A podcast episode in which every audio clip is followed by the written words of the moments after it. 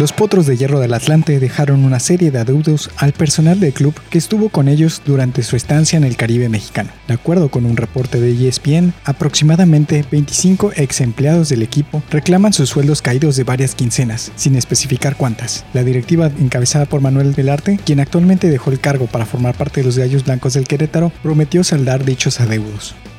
En otras noticias, la plataforma NFL Network confirmó que la liga propuso a la Asociación de Jugadores retener el 35% de los salarios de los jugadores. Según la NFL, dicho monto sería destinado para un fideicomiso que serviría para solventar los problemas financieros derivados a la crisis por coronavirus.